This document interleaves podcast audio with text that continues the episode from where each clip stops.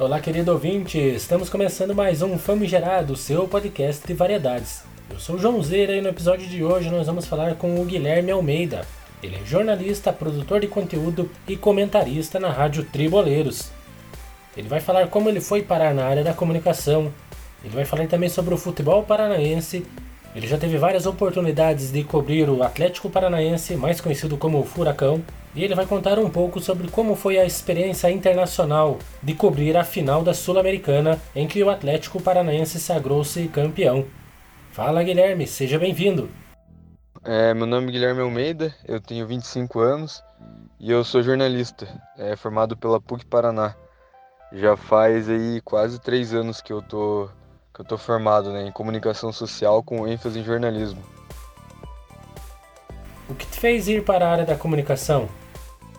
É, o que me fez ir para essa área de comunicação muito simples. É, sempre gostei de me comunicar, sempre tive facilidade nessa área e sempre gostei bastante da parte de esportes, né? Principalmente da parte de futebol, uma área que me encantou desde sempre, então acabei unindo o útil ao agradável, né?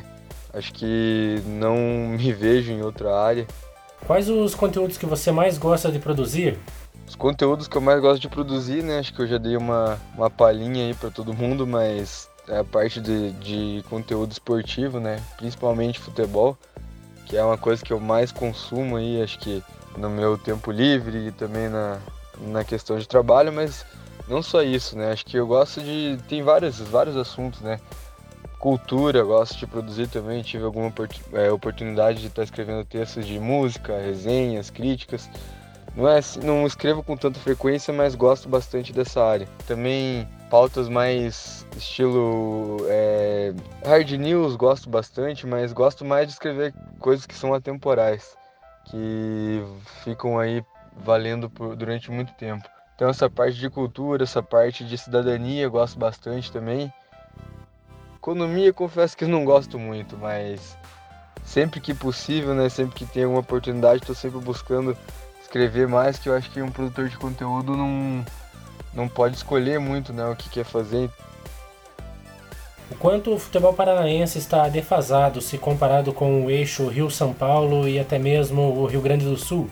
Cara, o futebol paranaense defasado ao eixo Rio-São Paulo, acho que já teve mais, né, nos últimos anos, mas acredito que nesses últimos 4, 5 anos, principalmente com o crescimento do Atlético, acho que talvez essa disparidade tenha ficado um pouco menor, né?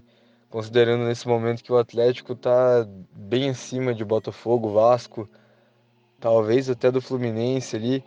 É, dos times paulistas um pouco menos, né? Mas acho que já teve mais defasado que agora. A gente ainda acaba vendo né, agora que o Atlético sendo colocado, digamos assim, pela grande mídia como um time grande aí do Brasil, então acho que demorou para eu conseguir esse status do futebol paranaense, né? Mas ainda tá muito pela questão cultural, questão de que envolve tudo isso historicamente, né? Ainda acaba tendo esse passo atrás, digamos assim. Mas é bom, é bem legal ver que tá, né, na minha opinião, que tá um pouco menos discrepante do que era, principalmente pela relevância que o que ele, o Atlético tem conseguido ir pro estado pelo, pelos títulos, né, que vem conquistando nas últimas temporadas, mas ainda eu acho que para diminuir essa essa disparidade ainda vai muito tempo, né? Porque são vários fatores, não é só questão não adianta só o momento, né? Tem que, tem que considerar como um todo, então acho que infelizmente ainda tem esse esse bairrismo aí que acaba deixando o futebol do estado um pouco atrás em relação aos grandes eixos. Como é o seu trabalho na Rádio Triboleiros? Meu trabalho na Rádio Triboleiros é eu sou comentarista, né? Faço. Antigamente eu era mais da, da equipe do Paraná Clube, que é a Triboleiros, ela funciona como uma rádio clubista, né, aqui no estado, do, aqui na, em Curitiba, né, no caso, na cidade. É, tem a equipe do Atlético, a equipe do Curitiba e a equipe do Paraná Clube. Então cada um, cada uma delas era para ser mais clubista, né? Falando especificamente para a torcida do time. Então o meu eu fazia esse papel mais até o início desse ano aí mais voltado é, como comentarista do Paraná Clube, mas já fiz, comentei jogos do Atlético, do Curitiba, então acaba meio que eu transito mais nessa parte de comentarista é, da Triboleiros. E também faço, devido à parceria que a rádio tem com a, a RIC TV Record, né, que é afiliada da a RIC TV no caso, que é afiliada da Record aqui no estado do Paraná. Eu também tenho escrito é, textos da área de esportes para o portal RIC Mais. E aí, como sendo é, um, um editor, né, um produtor de conteúdo da parte de futebol, eu tenho escrito, tenho sido feito a função de um setorista do Atlético, né, desde que eu faço esse trabalho paralelo aí, né, como comentarista do Paraná na, na rádio e setorista do Atlético no portal. Então, mas também escrevo matérias do Curitiba, do próprio Paraná, do futebol paranaense, futebol nacional. Então acaba não sendo um impeditivo. Eu só só faço, eu acabo escrevendo um pouco mais do Atlético porque eu tô sendo setorista, mas as duas funções principais que eu tenho é essa, comentarista na rádio e produtor de conteúdo no portal. Qual a principal diferença entre os torcedores dos três times da capital? O que cada um tem de bom e de ruim? Cara, eu acho que né, acabei falando um pouco mais do Atlético ali, porque, querendo ou não, o Atlético tá num momento muito melhor que os outros dois, né? Que o Coritiba e que o Paraná Clube. É, o Coritiba aí voltou agora para a Série A, mas ainda, né, com uma diretoria nova, ainda tá, tá buscando aí se reestruturar é, financeiramente e estruturalmente. É uma equipe que está buscando virar um clube empresa para tentar seguir esse novo modelo de gestão esportiva que, tá, que vai ganhar cada vez mais. Então acho que a diferença dos três é essa, né? Principalmente que a gente, digamos assim, tem um em cada etapa do, do, do processo, né? O Atlético, os torcedores do Atlético vivendo o sonho nos últimos quatro anos, principalmente. Então é uma torcida que naturalmente a gente vê muito mais torcedores do Atlético nas ruas, se manifestando cada vez mais. E não, não diria com uma certa arrogância ou prepotência, né? Muito pelo contrário. Mas mais por essa, essa alegria do momento, essa felicidade aí que tudo tá dando certo. Então, acho que a diferença do, dos três para isso, né? Quanto o Atlético tá dando tudo certo, do Paraná Clube, por exemplo, deu tudo errado, né? Principalmente nesse último ano, sequência de rebaixamento, o time foi da Série B para uma Série D. Então acabou que deu tudo errado, né? A gente viu uma torcida que está muito mais frustrada, muito mais triste, enquanto a do Coritiba vive nessa linha tênue, né? De querer acreditar que vai dar certo, mas também ficar um pé atrás pelo, pela sequência de, dos últimos anos aí que também não deu muito certo o desempenho esportivo do clube. Mas eu acho que as principais são essas, né? E que tem de bom, tem de ruim, cara, acho que particularidades, né? toda torcida, todo time tem a parte boa, tem a parte ruim. Acho que, né, como eu disse do Atlético, a parte boa é porque tá celebrando tudo, né? Mas ao mesmo tempo pode soar um pouco arrogante para as outras torcidas. A do Paraná Clube, uma torcida que eu vi que nunca abandonou o time aí nas, nos momentos ruins e agora também não. Mas também de, de ruim, a gente viu, né, eu como estava acompanhando, muita passação de pano, digamos assim, para erros que a diretoria acabou fazendo pelo fato da organizada fazer parte das diretorias antigas, então acho que isso acabou levando o Paraná ao, um pouco do, ao ostracismo também. Não colocando a culpa na torcida, não, obviamente, mas acho que teve um pouco de, dessa conveniência.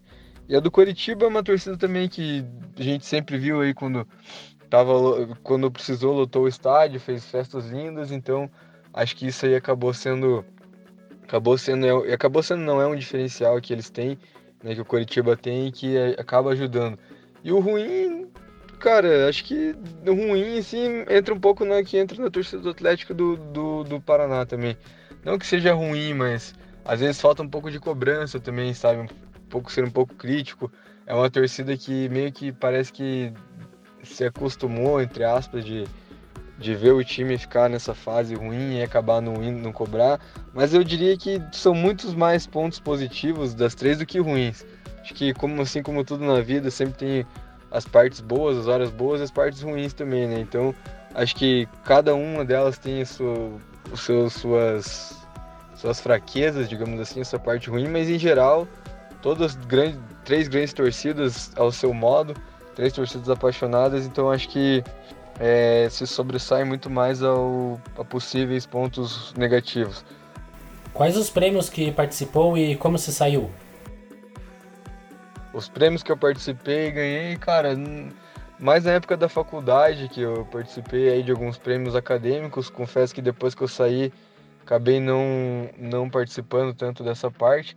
mas ganhei uns prêmios universitários de matérias publicadas nos jornais da faculdade e outros prêmios também é, interestaduais aí que teve, né? O Intercom, que era o nome, que era prêmio de comunicação aqui do sul do país, acabamos sendo premiados numa numa categoria lá em uns anos atrás e quando a gente estava na faculdade, então acredito que foi mais mais nessa parte. Agora conte para nós aquela curiosidade incrível, como foi a sua experiência de viajar para cobrir a Copa Sul-Americana recentemente?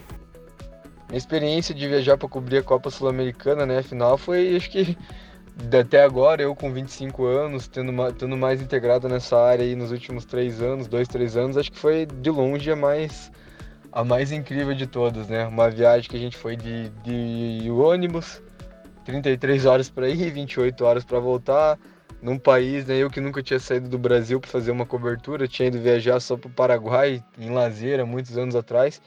Então, se deparar com uma situação dessa foi tirou muito da zona de conforto. Uma viagem longa para um lugar totalmente desconhecido, nunca tinha feito uma cobertura fora daqui de Curitiba.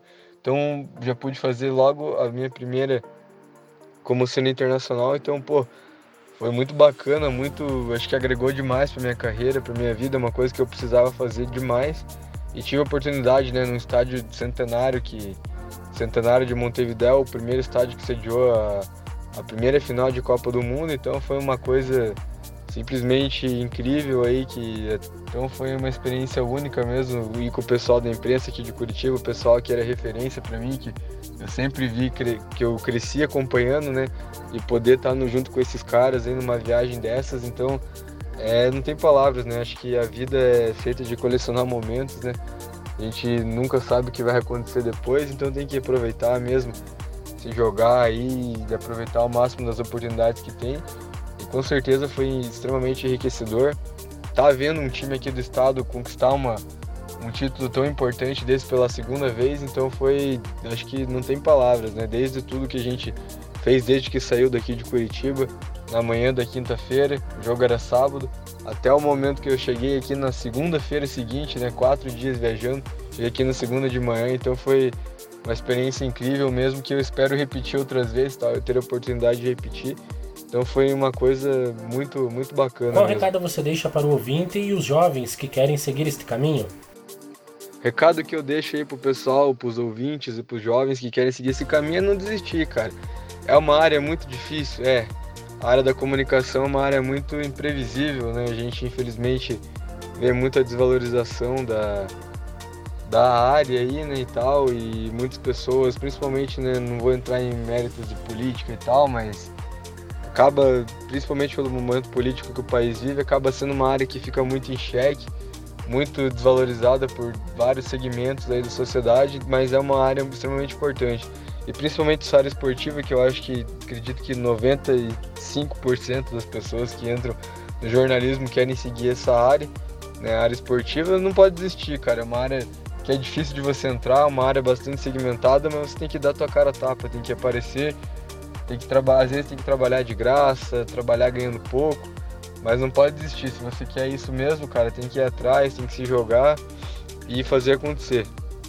Tá perto dos caras ali, tá dando a cara tapa sempre que possível, porque a hora que surgir a oportunidade, é, eles vão lembrar de quem tava ali, né? De quem deu a cara tapa. Então é isso, é se jogar, é ir para cima, sem medo, é não ter medo de errar, fazer, tentar fazer seu nome, porque, cara, nessa.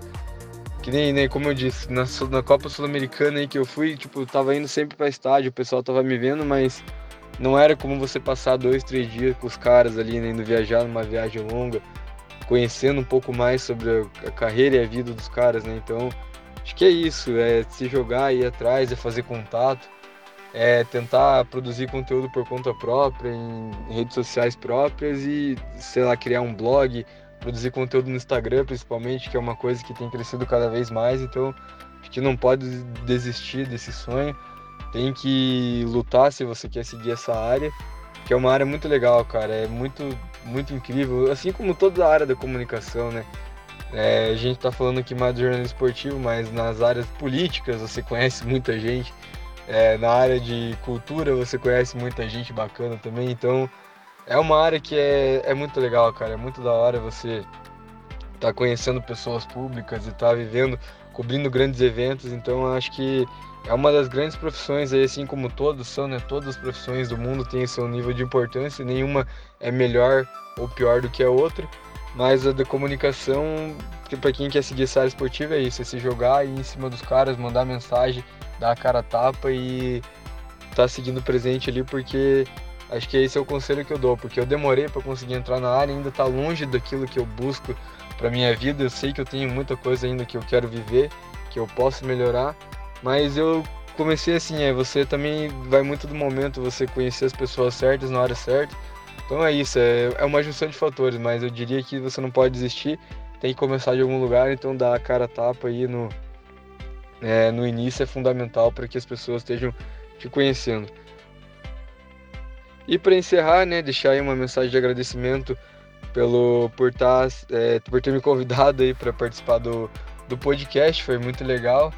Gostei bastante da, da experiência, tá podendo falar um pouco da minha, da minha carreira, da minha trajetória, da minha vida. Então, obrigado pelo, por quem está ouvindo a gente, né, até agora, por quem dedicou esse tempo aí por estar tá ouvindo. E, cara, minhas redes sociais, né, tenho mais ativo no Instagram e no, e no Twitter. No Twitter, é, meu user é Gui, underline, A, Almeida, né, com dois A, então Gui, underline, A, Almeida. E no Instagram também, Gui Underline A Almeida. São as minhas duas redes sociais que eu mais uso, mas também tem o Facebook, quem quiser fortalecer lá, Guilherme dos Anjos de Almeida.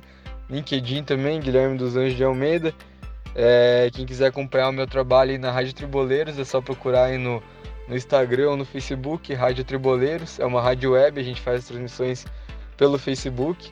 E também o YouTube do Rick Mais, né, que a gente faz, que é onde a gente tem mais alcance, que é o portal Rick Mais, então procura, só procurar no, lá no YouTube Rick Mais. Quando a gente transmite os jogos, a gente transmite pela, pelo YouTube do, do Rick Mais. Então acho que é isso. Obrigado a todo mundo pela atenção, obrigado pelo, pelo pela oportunidade. E sempre, sempre um prazer, sempre uma satisfação. Espero que tenham gostado. E como eu costumo dizer pro pessoal que eu conheço aí, tudo nosso, nada deles, pra cima sem medo e tamo junto e vamos que vamos.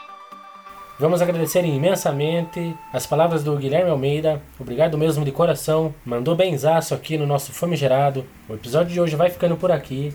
Espero que você tenha gostado. Um grande abraço e até a próxima.